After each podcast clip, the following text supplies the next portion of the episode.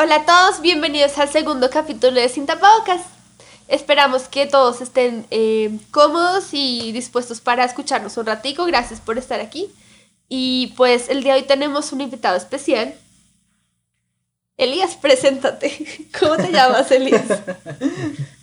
Hola a todos, mi nombre es Elías y realmente estoy agradecido con el Señor primeramente, con Chalice y con Alejo por haberme invitado. Para mí es un honor estar acá y pues les quiero agradecer por eso. Gracias a ti. Sí. A la ¿Qué hora. tal?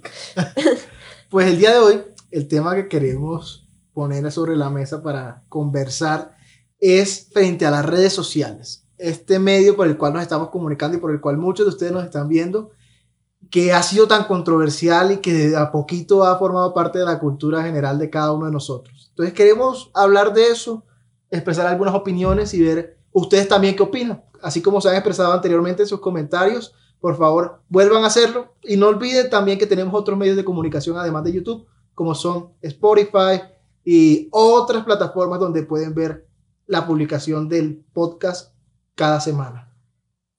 Entonces, cuéntenme a qué edad abrieron Facebook. ¿Tienen Facebook? Sí. ¿A qué edad abrieron Facebook? Yo abrí Facebook a los 14 años. No era, no era algo, era algo que estaba en su auge completo y todos tenían la fiebre de abrirlo, pero yo antisistema no lo quería abrir, eh, sino que lo abrí pues pasado el tiempo, lo abrí como dos años después, a los 14 años. Y tengo memoria todavía de lo primero que publiqué en Facebook, ¿Qué? porque confundí la barra de publicar con la barra de búsqueda y Ah, ya. coloqué el nombre de un amigo y le di enter Qué mal. sí. ¿Y tú? Yo lo abrí también como a los 14. Yo, a mí me pasó muy parecido como Elías. En ese entonces también estaba muy en auge Facebook y yo era como, no, yo no voy a abrir eso, yo no necesito eso. Hasta que llegaron unos amigos de Bogotá, Ribacha, y entonces como que me hice muy amigo de ellos y me dijeron, ay, pero ábrete un Facebook. Y yo, ay, pero eso me da pereza, tal. Y me abrí el Facebook y, ay, no, era terrible, la verdad. Porque, o sea, literal, no me gustaba actualizar la foto. Todo el mundo era como, ah, actualice su foto. Yo tenía una foto con que me tomé con esos amigos míos eh, por una pizzería en Ribacha. Y yo me acuerdo que cuando hicieron una premiación una vez en el colegio, o sea, todo el mundo como que sus fotos así, las mejores fotos, tal. Y yo, la foto de la pizzería, porque era la única foto que tenía en Facebook. Y así salía siempre. No, era terrible. Pero todavía no actualizo mucho Facebook, la verdad, casi no lo uso. Nada, no actualizas Nada, ninguna. pero Yo actualizo sus fotos. pero, pero, pero sí, todavía lo tengo. Ya con menos cringe que antes, pero lo tengo todavía. Yo creo que yo lo abrí cuando tenía 12. O sea, lo, lo abrí apenas en la edad mínima para poder tener Facebook. No era como esa gente legal que se usaba el Facebook de la abuelita para chatear con sus amigos, como mis hermanas. Y, eh, bueno, mi hermanita. Y, y, eh, lo abrí a esa edad.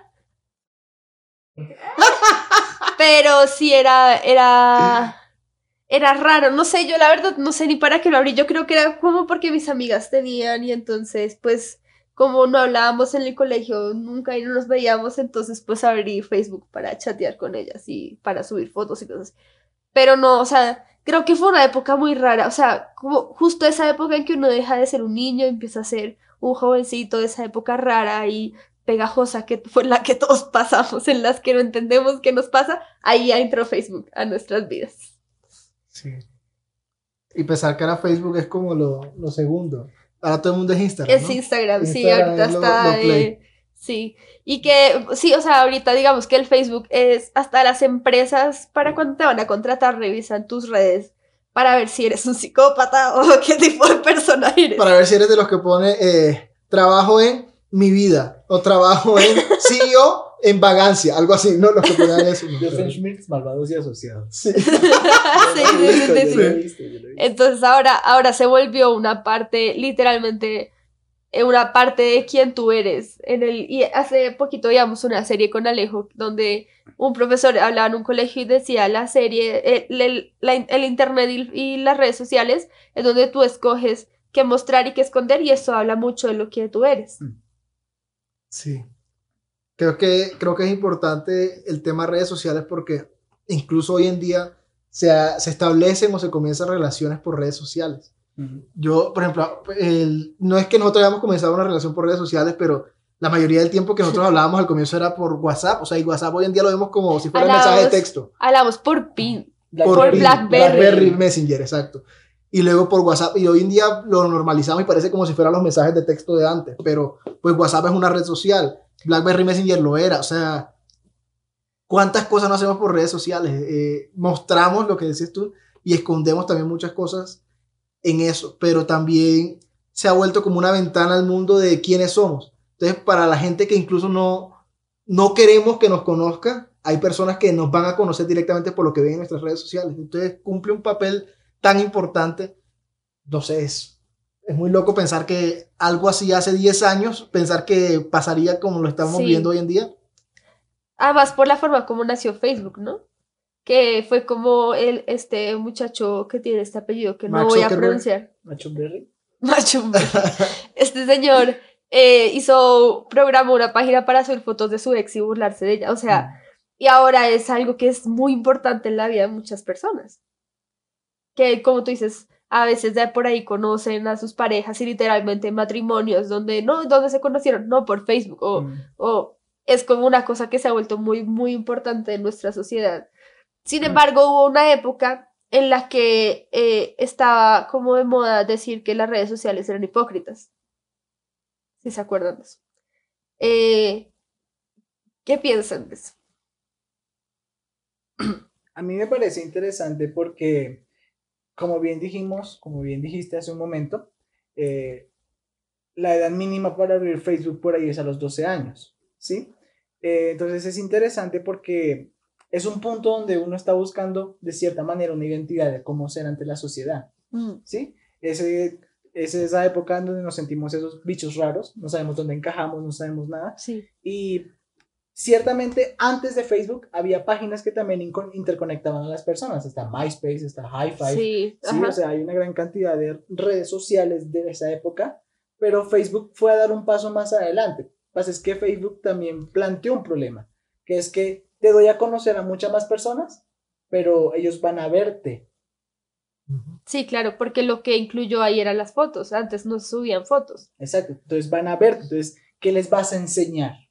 Entonces, ¿cuál es tu identidad? Entonces, como muchos, sí, a un inicio tal vez hubo gente que de una manera natural subió lo que eran, Sí, pero después empezó a subir este, una, una gran cantidad de información no verás, solamente por aparentar, por el ego, por el miedo sí. de lo que iba a decir la sociedad de ellos.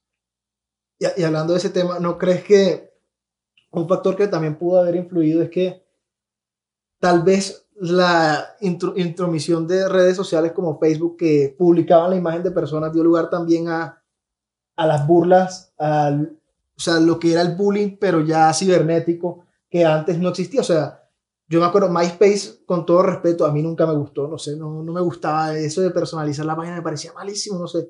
Pero, o sea, tú no tenías como la opción de, o tú no veías comentarios negativos antes de la existencia de Facebook, o tan, Tan en tanta cantidad en tanta cantidad, como lo, sí. lo fue cuando comenzaron a publicar la imagen las personas. Entonces, de pronto, no habrá sido un detonante de que la gente quiera aparentar una imagen que no son el, el hecho de que los fueran a atacar, como que si muestro realmente quién soy, me van a atacar porque van a decir que eres feo, que eres gordo, que eres bajito, que eres moreno, que eres Sí. blanco, que eres no sé qué. O sea, como que de pronto esa reacción del exponerse, como cuando, no sé si les ha pasado, van a una piscina, a mí me pasaba cuando yo iba, cuando yo cuando yo iba de chiquito a una piscina, a mí no me gustaba quitarme la camiseta, me sentía expuesto, ¿sí? A que me viera mi cuerpo, me dijera, mira, tú eres no sé qué, tú eres lo otro.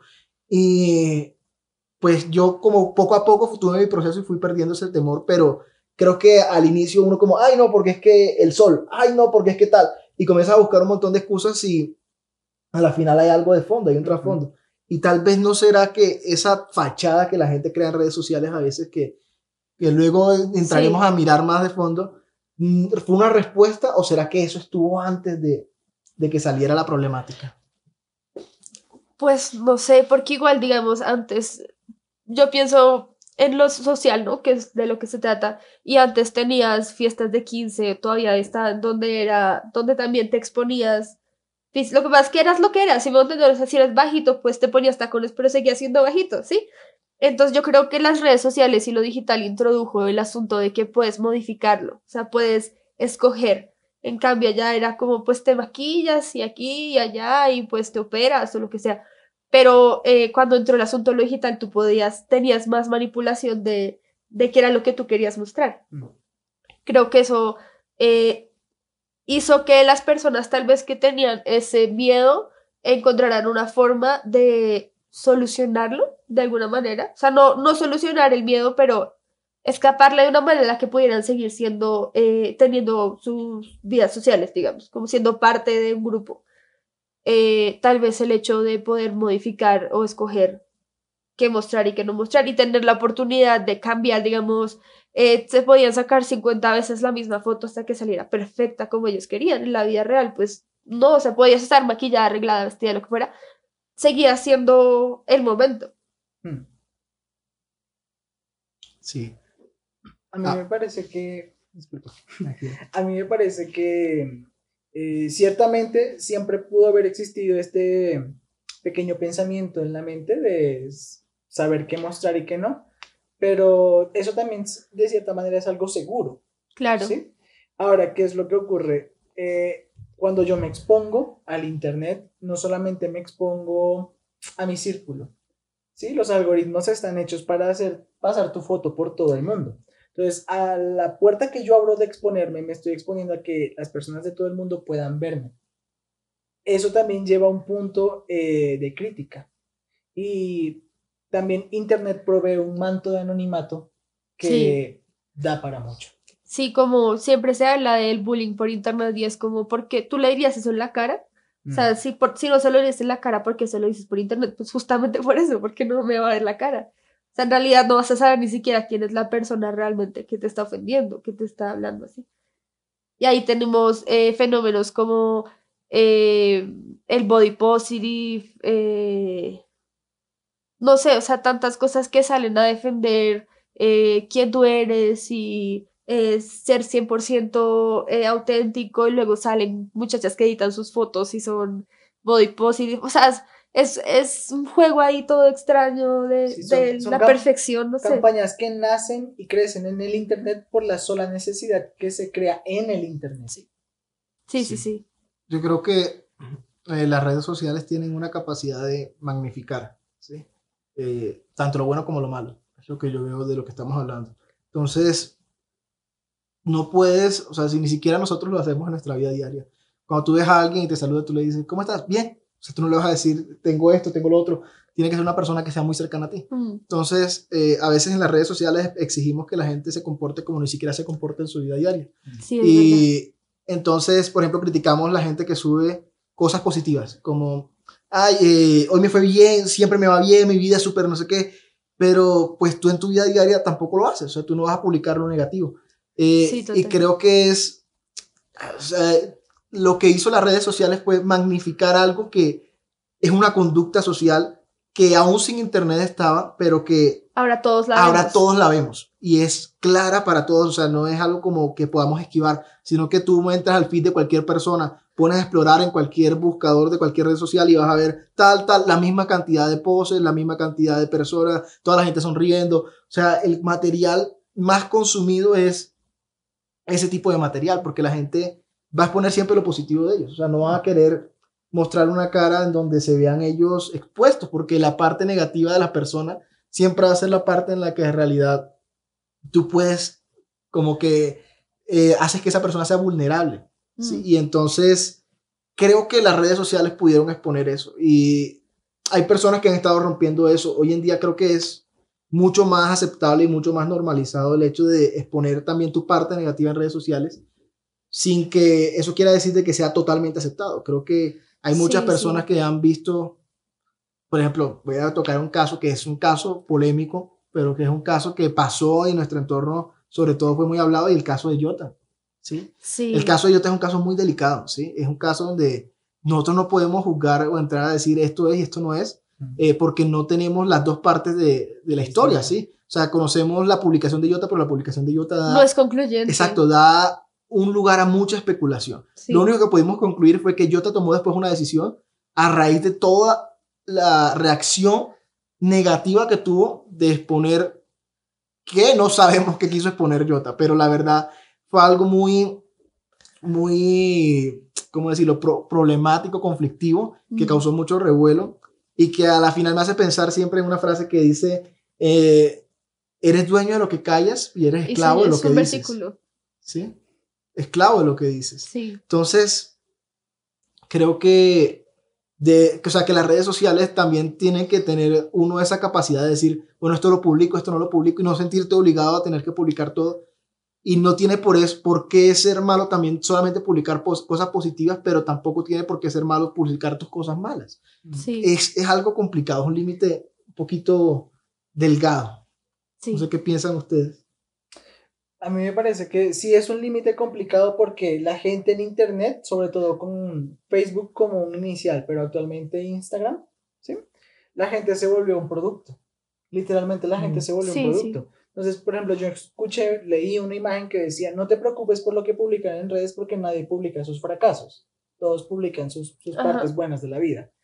Y eso no quiere indicar que las personas solamente pasen por momentos buenos. ¿vale? Pero el hecho de que enfoquen una parte negativa de sus vidas puede tener dos reacciones, o sea, eso crea una dicotomía en la gente. La gente que lo va a apoyar, porque sí, o sea, qué bueno que eh, esto lo puedes superar, vamos, tú puedes, y la gente que desconociendo completamente se dedica a criticar. Mm. Entonces, eso va a hacer tanto que suba o que baje tu popularidad y a la persona le va a importar, pero hay un punto donde tú dices, pero es que no debería de importarte tu popularidad en Internet cuando a costa de qué, de tu propia vida, Mm. pero es porque se han vuelto un producto y es algo que es sutil, que va envolviendo poco a poco la mente hasta que la persona hay un momento que dice, ay, yo no puedo publicar esto porque me va, me va a mostrar mal ante la gente, ante la sociedad. Sí. Entonces ya ahí en ese momento la persona se convirtió en un producto y no en una vida. Y las vidas tienen sus altos y sus bajos. Sí. Y que nos pasa, por alguna razón, nosotros siempre como humanos terminamos asumiendo que lo que se muestra o lo que se dice es verdad absoluta. Y eso nos pasa aún con pastores y en prédicas. De que el pastor dice, pues, eh, no sé, entonces los cumpleaños no se celebran porque en la Biblia los hebreos no celebraban cumpleaños. Y la iglesia que está escuchando eso lo asume como una verdad absoluta sin pasarlo, eh, no sé, por el filtro de la palabra o por el filtro del espíritu, lo que sea, y asume que esa es la verdad. O como el pastor predica sobre justicia, significa que el tipo nunca se equivoca y que nunca peca y que es súper justo. Y lo mismo pasa en las redes, o sea, es el mismo tipo de comportamiento disfuncional en el que asumimos que lo que se expone es lo único que hay. Y no es Sí. así. Siempre hay, o sea, porque asumimos que en la vida de una persona no hay altos y bajos. ¿Sí me voy a entender? O sea, cuando todos tenemos altos y bajos, pues tenemos que asumir que la persona a la que estamos viendo fotos también tiene sus altos y bajos. Porque asumimos que eso es lo único cierto. Sí. Es interesante que también en las congregaciones se ha vuelto un sitio de consumidores. Sí, Más que un lugar donde se concentran personas vivas, se ha vuelto un lugar de masas. Mm. sí, y cómo las masas hacen, o sea, no, no sin ánimo, o sea, con, perdón, sin ánimo de criticar a nadie, cómo las masas hacen que las personas pasen a ser un número, ¿sí? Eh, muchas veces, o sea, la- vemos las redes sociales y las redes sociales te califican por un número. sí. ¿Cuántos por seguidores likes. tienes? ¿Cuántos likes tienes? ¿Cuántas interacciones tienes? Entonces yo creo que eh, eso nos hace replantearnos a la, a la vez, yo me acuerdo, o sea, no sé si les ha pasado, la primera vez que recibieron un like ¿sí? de algo. Sí, como que uno se siente Sí, feliz. se siente pero chévere. ¿por qué? No, pero... A mí eh, el primer like me lo dio mi mamá. Mi O no mamá sé me si- da like. No sé si les pasó, por ejemplo, que ustedes se ponían like a sus propias publicaciones cuando, ay, no, no, Eso era like. como, ah, es como, ay, yo voto por mí, o sea, Sí, es el de consolación. sí. like. Entonces, yo creo que, o sea, antes cuando, el cuando a ti te dan tu primer like o, o sea, o tú ves una persona que por primera vez tú dices, esta persona no me conoce nadie me dio un like, como que tú dices, o sea, a esta persona le interesó lo que yo expuse, o sea, no, Sí, no lo hizo porque, ay, todo el mundo le está dando like a esto, o todo el mundo le gusta esto, o to- me tiene que gustar esto, sino porque valoró lo que yo soy. Y, o sea, creo que el tema del like o del me gusta o del compartir de las interacciones son positivas, pero también tienden a, a modelar, a modelar qué es lo que debe gustarte y qué es lo que no debe gustarte. Entonces ya las personas, ahí como tú dices, pasamos a hacer un producto no solamente en cuanto a lo que vendemos, sino a lo que consumimos. Porque incluso las redes sociales o las interacciones van a decir qué es lo que tenemos que consumir.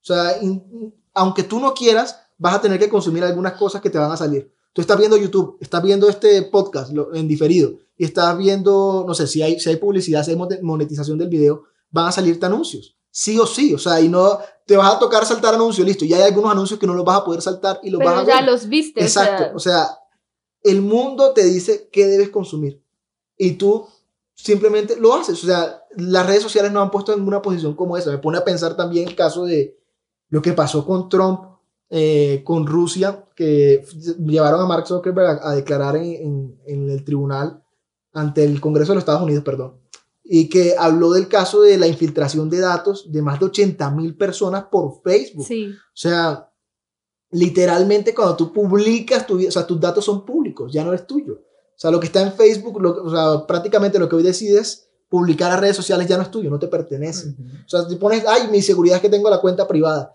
Pues hermano, si tienes lo alguien que, que subas va a estar para siempre en internet, o sea, para siempre. Así tú borras la foto siempre, siempre se va a quedar. Y eso está, y lo, lo, más complicado de todo es que eso está expuesto, o sea, ellos te lo dicen desde un principio, solo que uno no lee los términos. Uno dice, he leído y acepto los términos, clic, aceptar. Sí. No, terrible, o sea, es, es un grado de invasión que yo creo que si nosotros sintiéramos eso en nuestra casa, nosotros diríamos, uy, ¿cómo así? Pero y día a día lo hacemos, o sea, cada vez que damos un like, que damos un compartir, que entramos a algo, estamos... O sea, los casos, por ejemplo, nos ha pasado a nosotros, nos ha pasado a nosotros. Yo veo a veces videos de, de cosas así conspiranoicas y todo eso, eh, porque me gusta, me llama la atención. Y no sé si han escuchado los casos de Alexa, los casos de Siri ah, y todo eso. O sea, tú hablas algo, eh, no sé, quiero la otra vez sí, por ejemplo, hay, de hecho hay videos de gente que comprueba la teoría. Eh, por ejemplo, eh, hoy fui a llevar a mis gaticos al médico porque estaban malitos. Y estaba hablando con la doctora sobre comida para gatos y no sé qué. Y abrí Instagram, tenga su publicidad de comida para gatos. Y, pues yo nunca he buscado en Instagram comida para gatos. Entonces, eh, sí, están en todas partes. No, o sea, la última, vez que, la última vez que buscamos comida para gatos fue hace, o sea, como unos y fue en Google, o sea, fue, fue, por un buscador, no fue en la Y hoy, hoy eh, no hemos vuelto a buscar comida para gatos, como les digo, hace como seis meses. Y hoy que habló del tema, le salió la publicidad. Entonces, por ejemplo, en Alexa dicen que Alexa, que es un producto de Amazon, eh, no nos bloqueen el video, eh, dicen que está conectado con la CIA, o sea, que la información tuya llega directamente al banco de datos de la CIA. Hay muchos casos, lo que Wikileaks, caso de Edward Snowden, que están hablando de toda o hablaron de toda lo que es la infiltración de los gobiernos en tu información personal. No sé si les ha pasado que ustedes no tendrán la sospecha de, ay, se me cayó la llamada, ¿será que me están chuzando? Todo ese tipo de cosas que a veces uno se le pasa por la mente. Pero eso no es tan alejado de la realidad como uno cree. O sea, y no es porque, ay, es que nos están violando los derechos. A veces damos derechos a esas, a esas entidades, a los gobiernos, a personas que se metan en nuestra vida solamente por darle un like a algo, por meternos, por dar un clic y decir sí, acepto, sin leer. Entonces yo creo que las redes sociales es algo muy delicado en cuanto a lo que exponemos, no solamente por, por el grado de aceptación o no que tenga de la gente, sino porque de una u otra forma, en, el instante en que publicamos las cosas, se hacen públicas. O sea, hmm. ya no son nuestras, son de cualquiera que lo pueda ver. De hecho, que el mismo botón lo dice, ¿no? Publicar. Publicar. Es público. Sí. Es público.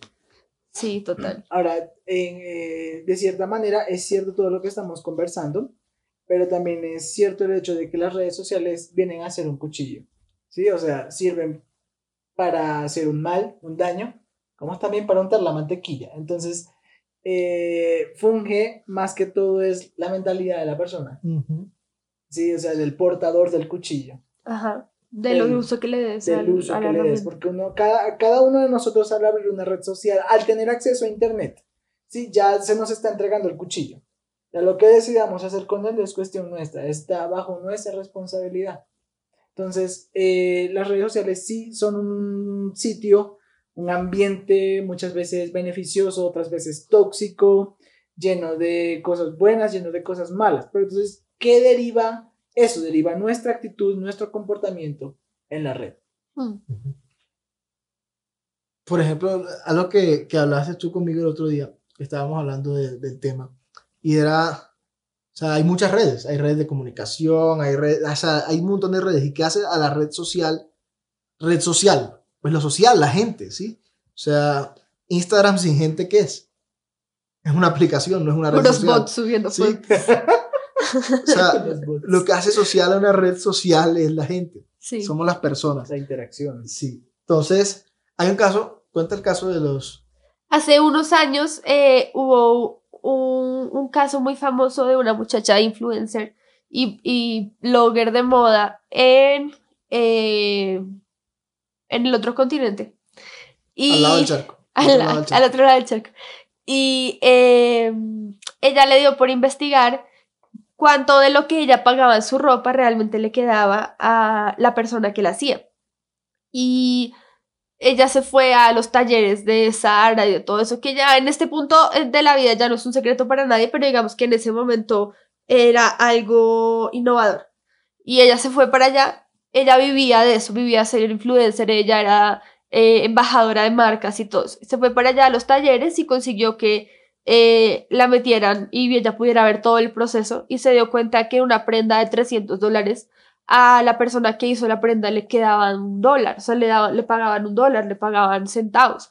Entonces eso a ella eh, la marcó muchísimo y ella decidió renunciar a todas sus redes y hacer, eh, o sea, renunciar a su trabajo, a su forma de vida, lo que ella lo sostenía y hacer eh, funda una fundación sin ánimo de lucro para empezar a luchar en contra de esto que se llaman sweatshops, eh, como talleres de sudor, sería más o menos la traducción. Y eso me, me llamaba mucho la atención ese caso porque yo, uno siempre juzga eh, o tiene prejuicios con la gente que son bloggers o que son eh, influencers, como de gente superficial, gente que no sé qué, gente que lo hará. Y de una forma u otra, ella, ella subió su último video a su canal de YouTube, eh, era diciendo, la verdad es que sí, yo era una persona superficial, yo en realidad me sacaba 50 veces la misma foto y la que me viera más flaca, eh, me maquillaba, no sé qué, bueno, lo que ya no es un secreto para nadie en todas las redes. Y ella decía que encontró un propósito en el luchar contra la causa, contra esa causa de que no se le pagaba lo justo a las personas que hacían la ropa. Y ella dejó todo ese mundo, salió de toda su rosa, se, se desapareció. Y empezó a crear esta fundación. Entonces, y en ese momento fue cuando yo empecé a ver la mutación de las redes, de ser algo eh, superficial o hacer algo, a empoderar la voz de las personas eh, para luchar eh, por sus causas o luchar, como hablábamos de Twitter.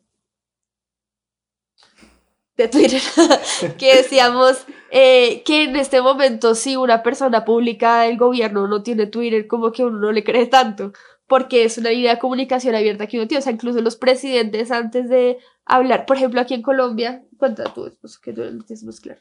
Pues en Colombia el caso es la cuarentena, o sea, el presidente man- mantenía actualizado todo el mundo, era antes que con pronunciarse a la prensa, antes que con un decreto, por un Twitter. Decía, la cuarentena se va a extender 15 días más. Y después salía el decreto, después salía el comunicado en, la- en las noticias. O sea, primero eran redes sociales. Y yo veo eso como el caso celular. O sea, el celular antes era un lujo, ahora es una necesidad. Y el punto de las redes sociales se ha vuelto lo mismo. O sea, ya la, Sí. la red social no se ha vuelto un lujo.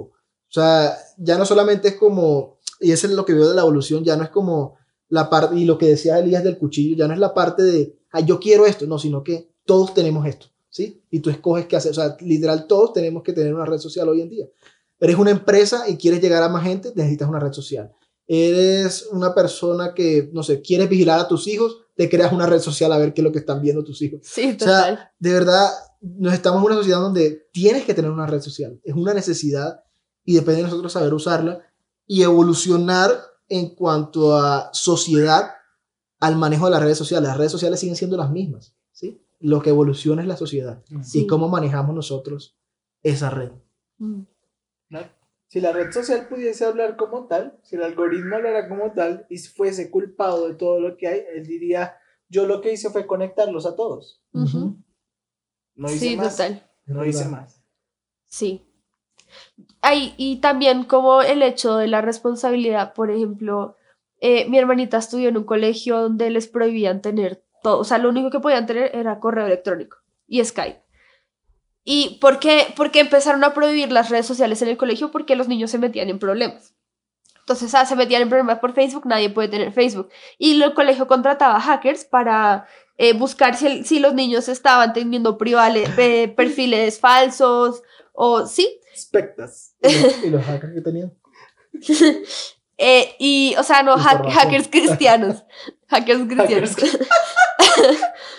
y, activistas. y activistas. Activistas cristianos. Entonces, eh, luego se metieron en problemas por Skype, entonces nadie podía tener Skype. Sí, y era, el punto era que no tenía sentido, o sea, sí, digamos que en una forma es una solución, la solución más rápida, pero es que no importa, o sea, pueden tener, se pueden meter en problemas con el teléfono fijo de la casa, o sea, el punto no es ese, el punto es que sean responsables a la hora de usar sus redes sociales, pero pues por otro lado ellos están en esa época rara en la que hablábamos, en la que uno no sabe eh, quién es, uno se está empezando a, a, a, formar en uno una identidad ya más de adulto.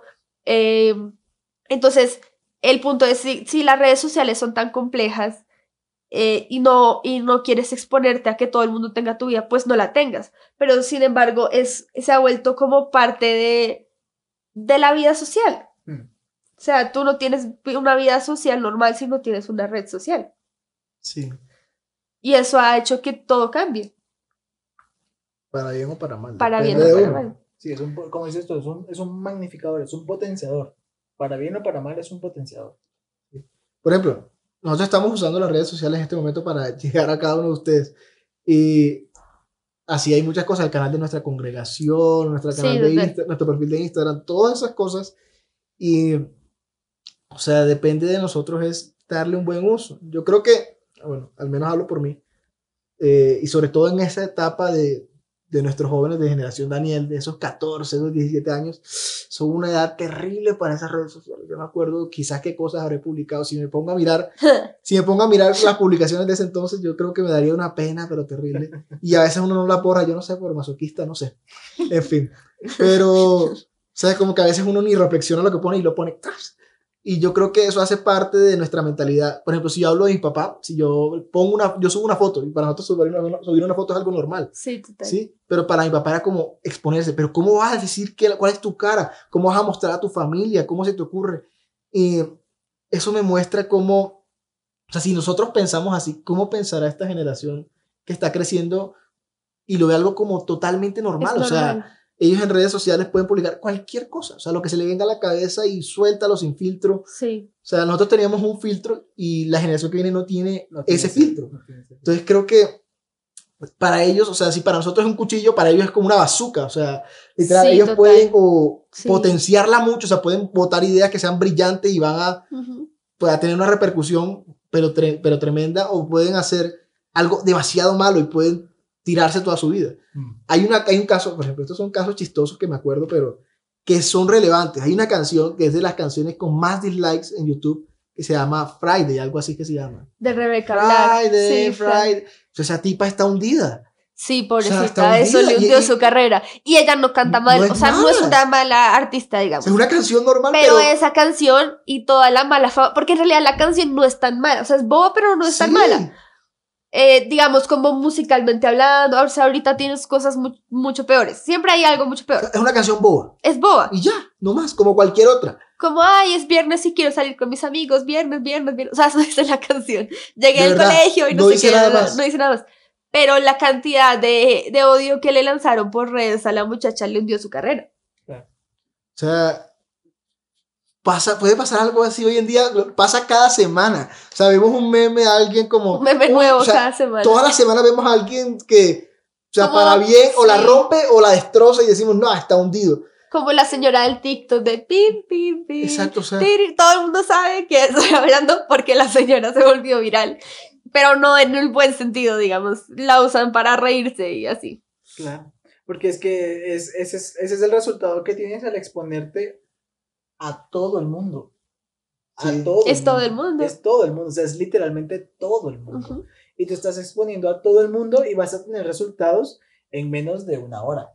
O sea, Exacto, en inmediato. Menos de, menos de una hora, eso es inmediato que tu video o se viraliza por bueno o se viraliza por, Por malo malo, sí, o se diluye entre todo el océano de YouTube y nadie nunca lo ve. Sí, Sí. es verdad. No, es, que, es que el tema es muy, muy actual y no solo eso, sino es que es muy inmediato. O sea, es que no, no da lugar como a. O sea, tú haces algo en redes sociales y literal como que no se olvida. No se olvida. No. No, no se olvida. No. O sea, no hay como sitio como, uy, voy a esconder esto. O sea, chao. O sea, ya fue. Sí, total. Todo lo que, todo lo que digas va a ser usado en tu contra. Literal. Sí. No me parece muy, muy tremendo el tema, el alcance, ¿no? O sea, pensar que el ser humano pudo llegar a hacer algo así, o sea, pudo llegar a interconectar tanto y que fue algo como ocio, pero hoy en día, o sea, de verdad, lo usamos para todo, Sí. para todo, para trabajar, para cualquier cosa. Y que la generación de ahorita ve, el- ve el asunto de una manera completamente diferente a como la vemos nosotros. O sea, hasta para nosotros ya es como... O sea, nosotros teníamos lo que tú decías, para nosotros fue como, abrí mi Facebook. Ellos como que nacieron con Facebook. O sea, literalmente hay Sí. hijos de famosos que sus papás ya les hicieron sus Instagram y sus Facebook y suben sus fotos desde ahí. O sea, ya naces Sí, con una red social, una ya red naces social. expuesto al mundo. Ahora, por ejemplo, pongo otro tema sobre la mesa, ah, pues ahí, que tiene que ver con, con esto, y es, nosotros como cristianos, con redes sociales, ¿qué opinan? ¿Cuál es la posición de un cristiano ante las redes sociales? ¿Cuál debería ser o cuál cre- creen, creen ustedes que pueda ser o no un cristiano? Porque yo creo que hay mucho juicio en eso, ¿no? O sea, Como que tú eres cristiano, entonces tienes que poner versículos solamente, porque si no, si subes una foto si tuya, no compartes esta te vi cadena, mal. si no compartes esta cadena, Todas tus descripciones de imágenes tienen que ser cosas Sí, sí, bíblicas. sí. Las fotos que publican las tías por WhatsApp que tienen el violín. Ah, sí, sí. sí. Pues no sé, no sé por qué, digamos, creo que en el mundo cristiano las redes sociales hasta hace unos años estaban muy eh, satanizadas. Con cuidado uso la palabra, sí, como con cuidado. Con cuidado por la desmonetización. Sino que sí, era como que las redes sociales, las redes sociales solamente daban frutos malos. Ajá. Pero creo que eso es eh, un punto de vista, eh, no sé cómo decirlo, yo creo que también como iglesia tuvimos que haber madurado en eso, porque fue algo nuevo que se introdujo a todos. Entonces yo creo que en este punto eh, el alcance que estamos teniendo como iglesia, eh, gracias a las redes sociales y al internet, se ha incrementado. Como siempre, uno siempre escucha a los pastores diciendo, si Jesús tuviera Facebook, haría milagros por Messenger. Sí, o sea, no sé, como que en esa época Jesús, Sí. Jesús se había Dar obligado un toque. a que te toque Jesús, Sí. a que te poke Jesús, que no resistas. Eh, creo que como iglesia hemos madurado en, el sen- en ese sentido, pero creo que todavía hay una gran parte de la iglesia donde las redes sociales son satanizadas, pero no es culpa de las redes porque no es culpa del cuchillo, es culpa de, de tal vez del, La educación que le estamos dando a la iglesia con respecto a las redes. Creo que es un tema más de a, aprender a ser responsables y aprender a usar las herramientas, porque pues digamos que ese lado de pues no hay redes sociales y todos cierran sus cuentas, no hay celulares y hablamos por, eh, por teléfono de cuerdita de, de vaso, De vaso. como que no, ¿sí? Eh, porque estamos en un mundo y si el punto es alcanzar a los que no conocen al Señor, pues no podemos meternos debajo de una piedra. Mm. Pero definitivamente creo que hay un límite en el uso de las redes y que todo lo que nosotros hacemos tiene que tener un propósito. Creo que si en algún momento abrimos una página de Instagram o de Facebook, lo que sea, eh, debería ser no solamente co- porque no está mal, o sea, el hecho de que yo quiera publicar una foto porque me maquillé bonito o me peiné bonito, no está mal. Y porque la quieres publicar, quieres evangelizar a la gente con eso, pues no, o sea, solo quiero publicarla. Eh, pero que, pero que sí haya un propósito más allá de solo exponer tu vida para ver, para que la gente vea lo lindo que es, sino que puedas generar un cambio. O sea, si no, pues no tiene sentido que digas que eres cristiano en una red social, mejor no digas nada. Mm. No sé ustedes qué piensan. Pues en, en, es- en ese, en ese orden de ideas sí me parece correcto. Es que no hay redes sociales cristianas. ¿vale? Sí, O sea, no, eso no existe. Eso no existe. Solo existe gente prudente con redes sociales. Eso es lo que tenemos que tener siempre en mente. Ahora, la misma palabra de las redes sociales lo dice. Cuando yo investigo a alguien, busco su perfil, ¿sí? Ajá. Que es una vista resumida de cómo es esa persona. Y en todas las redes sociales, pues, están los perfiles. Y allí donde yo veo las fotos, la biografía, que es básicamente un resumen de lo que yo soy, cortito, conciso. Entonces, ¿cuál es el punto? El Señor en la Biblia, Señor Jesús en la Biblia, nos habla es de mostrarlo a Él. De mostrarlo a Él, no de decir las fotitos de violín ni nada por el estilo, sino de mostrar la vida de Él en nosotros. Y la vida de Él en nosotros es plenitud. Sí, yo no voy a seguir a alguien que siempre hace publicaciones tristes, deprimidas y malhumoradas. ¿Qué sentido, qué ganancia tengo yo como usuario seguir una persona así? Mm. Pues habrá quien lo haga, vale, ok. Pero mi sentido es seguir a alguien que me motive a ser mejor, Ujú. ¿sí? Alguien que me muestre que sí que se te puede. influencia. Que, exactamente, que realmente cumpla la palabra en el orden correcto. Sí. Que use esa herramienta para llegar a las personas y decirles, eh, sí se puede, o sea, es difícil, claro que sí, pero sí se puede. Sí se puede lograr, podemos avanzar. Eh, no importa que la situación esté difícil, se puede. Ahora, yo entiendo, no es que siempre tengamos que ser optimistas, eso lo comentamos ya hace un momento. Ajá. ¿sí? Pero hay una pequeña línea, ¿sí? Entre lo que es una vida real, impulsada y bien manejada, a cuando ya sencillamente es desbordarse más allá de esa línea. Pudiésemos decirle moralmente correcta, no políticamente correcta, sino moralmente correcta, en la que la idea es mostrar que realmente hay momentos de dificultad, todos lo tenemos, pero que tenemos algo diferente que nos hace soportar todas las dificultades y que aún en medio del oscuro que puede presentarse el panorama, pues hay luz. Entonces, sí podemos mostrar nuestras fotos de nuestra cara, que somos guapos, como yo, por ejemplo, que soy re guapo. Vayan y síganme a mi Instagram. En. Eh, podemos mostrar fotos de que hay un paisaje lindo, ah, pues mi Instagram está llena de, de- de una gran variedad de fotos de las cosas en las que yo he trabajado, de los lugares a los que he ido, etc. Mm. Y no todos tienen un versículo bíblico, no todos tienen, algunos tienen hasta referencias a cuando yo estaba en la universidad y mm, me sorprendí, entre comillas, de que había un examen sorpresa del que sí habían dicho, pero yo no había prestado atención. Sorpresas solo Sí, para ti. sorpresa solo para mí. Y hay cosas de ese sentido, porque lo que la gente realmente debe recibir es una vida real. Ujú. Y en nuestra vida real está Cristo. O sea, en nuestra vida común Sí. está Cristo. Está No la es que vida. yo necesito mostrar a Jesús en mi vida. No es que si, si te estás mostrando tu vida, Cristo Muestra está en tu vida. Cristo está en mi vida. Exactamente. No necesito esforzarme por mostrar a Cristo, porque en teoría tú eres Cristo. O sea, sí. Sí, eso me parece muy... ¿Tú qué piensas? amor? Pues, ¿qué te digo? A mí me parece que, que en medio de todo, como cristianos a veces tratamos de, de llevar todo a un extremo, ¿sí? Mm. En que o todo o nada. Y el Señor sí nos pide muchas veces todo o nada, pero hay cosas que el Señor simplemente no, no dice. O sea, No dice. Dios no te va a decir a ti, usa Facebook así. Dios no te va a decir, usa Instagram así. ¿sí?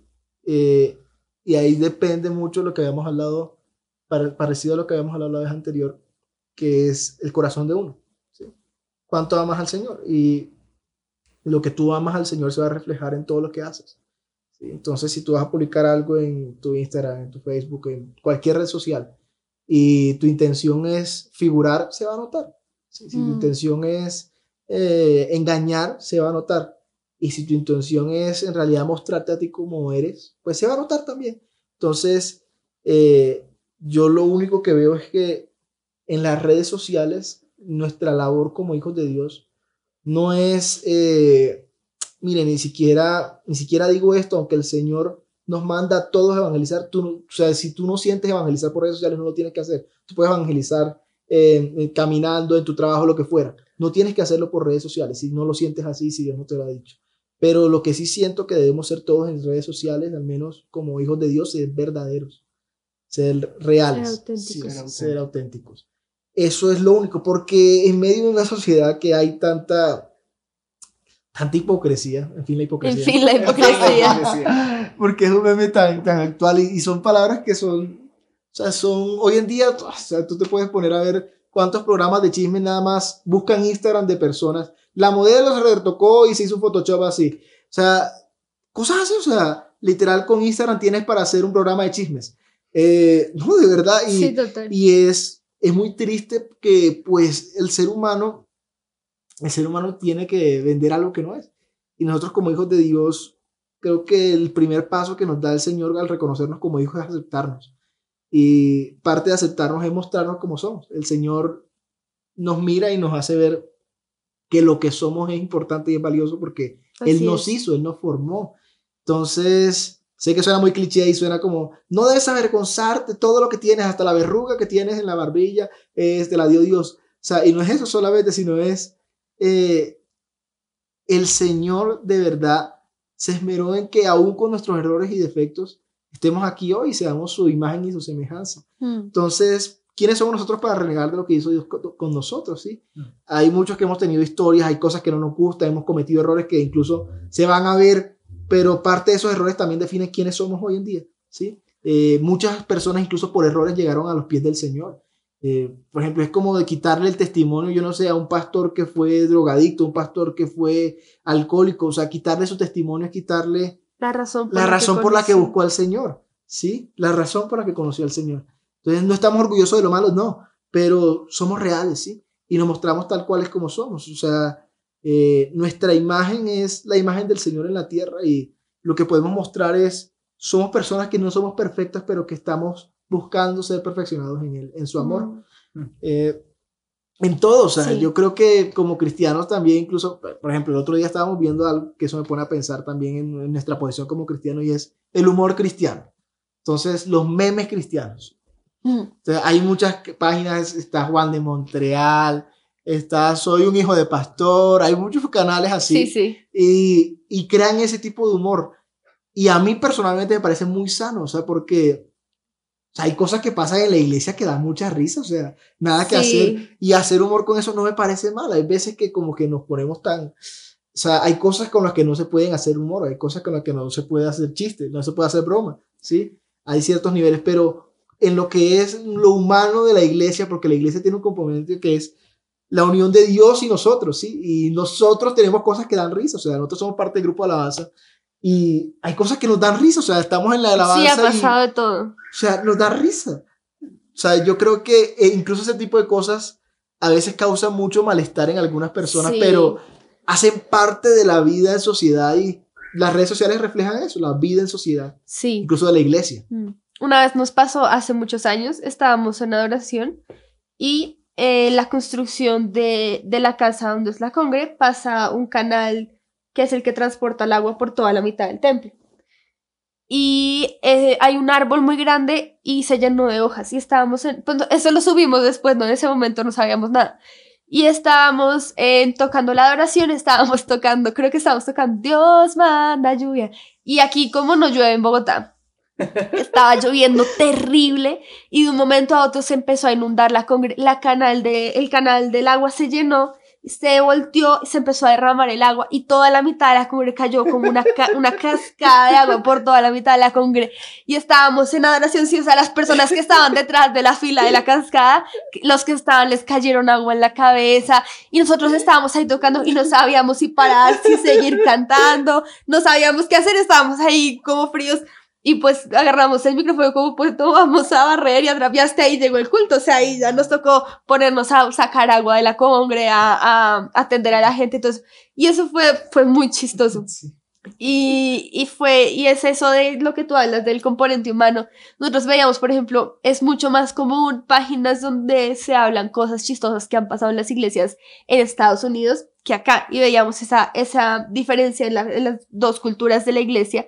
Y decíamos, o sea, hay un límite en las dos cosas, ¿sí? Como que tampoco es burlarnos de la palabra que el Señor da, sí, hay, hay límites. Pero por otro lado, el hecho de que nosotros no estemos acostumbrados a reírnos de esas cosas hace que la iglesia se siente muy acartonada y no se sienta viva. Mm. Pero somos un organismo vivo, o sea, de eso se trata, del espíritu de vida de Cristo, de, de todo, de, de, que el espíritu vivifica y la letra mata, o sea, como todo ese asunto de la vida de Dios que también se demuestra a través de esas cosas. Y tal vez eso hace que la vida en Cristo y la vida de los cristianos se vea tan aburrida y se vea como tan sosa desde, desde afuera. El hecho de que es que es gente que no se ríe, es gente, y pues nosotros que estamos adentro sabemos que no es así, o sea, nosotros sabemos que, que la pasamos súper chévere y que el relajo de aquí y allá, pero, pero creo que si vamos a usar una red social para exponer nuestra vida, expongamos también esas cosas. Mm. Eh, sí, que no se trata de que como voy a ser auténtico, entonces voy a publicar cada vez que me deprimo. Sí, o sea, no, no se trata de eso, porque es volver a llevar al extremo las cosas. Es llevar la red social como tú y el Espíritu Santo acuerden, como dice en, en, el Nuevo Testamento, que creo que dice Pablo, el Señor y el Espíritu Santo y nosotros decidimos tal cosa. Lleva la red social como el Señor te indique, pero eh, no los lleves a un extremo, no los lleves a, sí, haz lo que el Señor te diga, en paz, en tranquilidad, en vida, todo eso. Mm. Y algo que me parece muy, una palabra que está muy de moda y que creo que la iglesia debe tomarla como un, motivo, como un eslogan, por así decirlo, es nosotros somos influencers. O sea, nuestra, la iglesia, nuestra labor como iglesia es influenciar.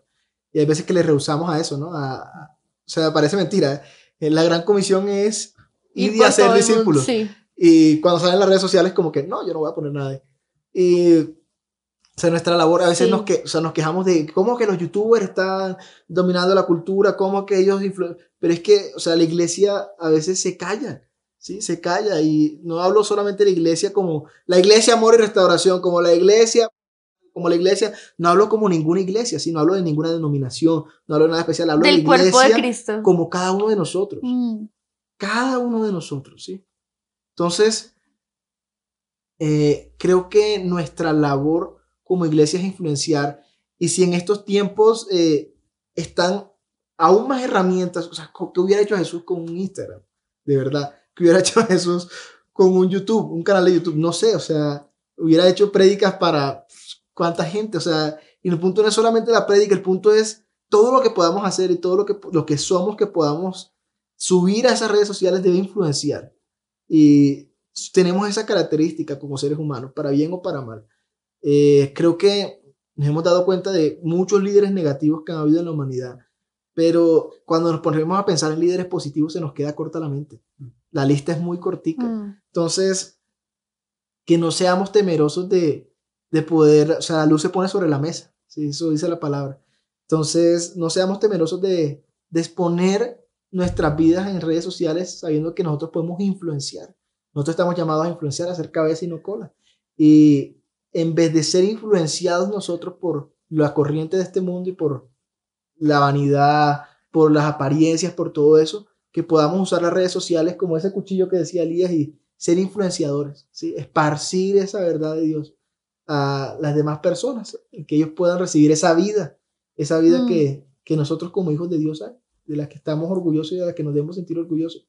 Aun cuando el día sea malo, siempre hay un nuevo día y nos levantamos y tenemos la esperanza de que el Señor siempre va a renovar sus misericordias para con nosotros. Así es. Bueno, muchas gracias por acompañarnos, eh, Elías, y pues a todos ustedes que nos están escuchando y viendo. Eh, Qué rico que podamos ser agentes de cambio en cada una de los, de los áreas donde nos movemos, en cada una de las aplicaciones que tenemos descargadas en nuestro celular, menos Tinder. No la descarguen. no. Nada de. Voy a, evangelizar a la cita. No, nada de eso, nada de eso. Pero sí, sí, qué rico que podamos ser gente que se mueve con libertad em, y que aprovecha las herramientas y el empoderamiento que hemos tenido con redes sociales, con internet, para hablar las verdades de Dios, que eso es pues lo que queremos hacer aquí, poder exponer la verdad de Dios delante de todas las personas que puedan llegar a ver. Em, gracias y nos vemos la próxima. Chao.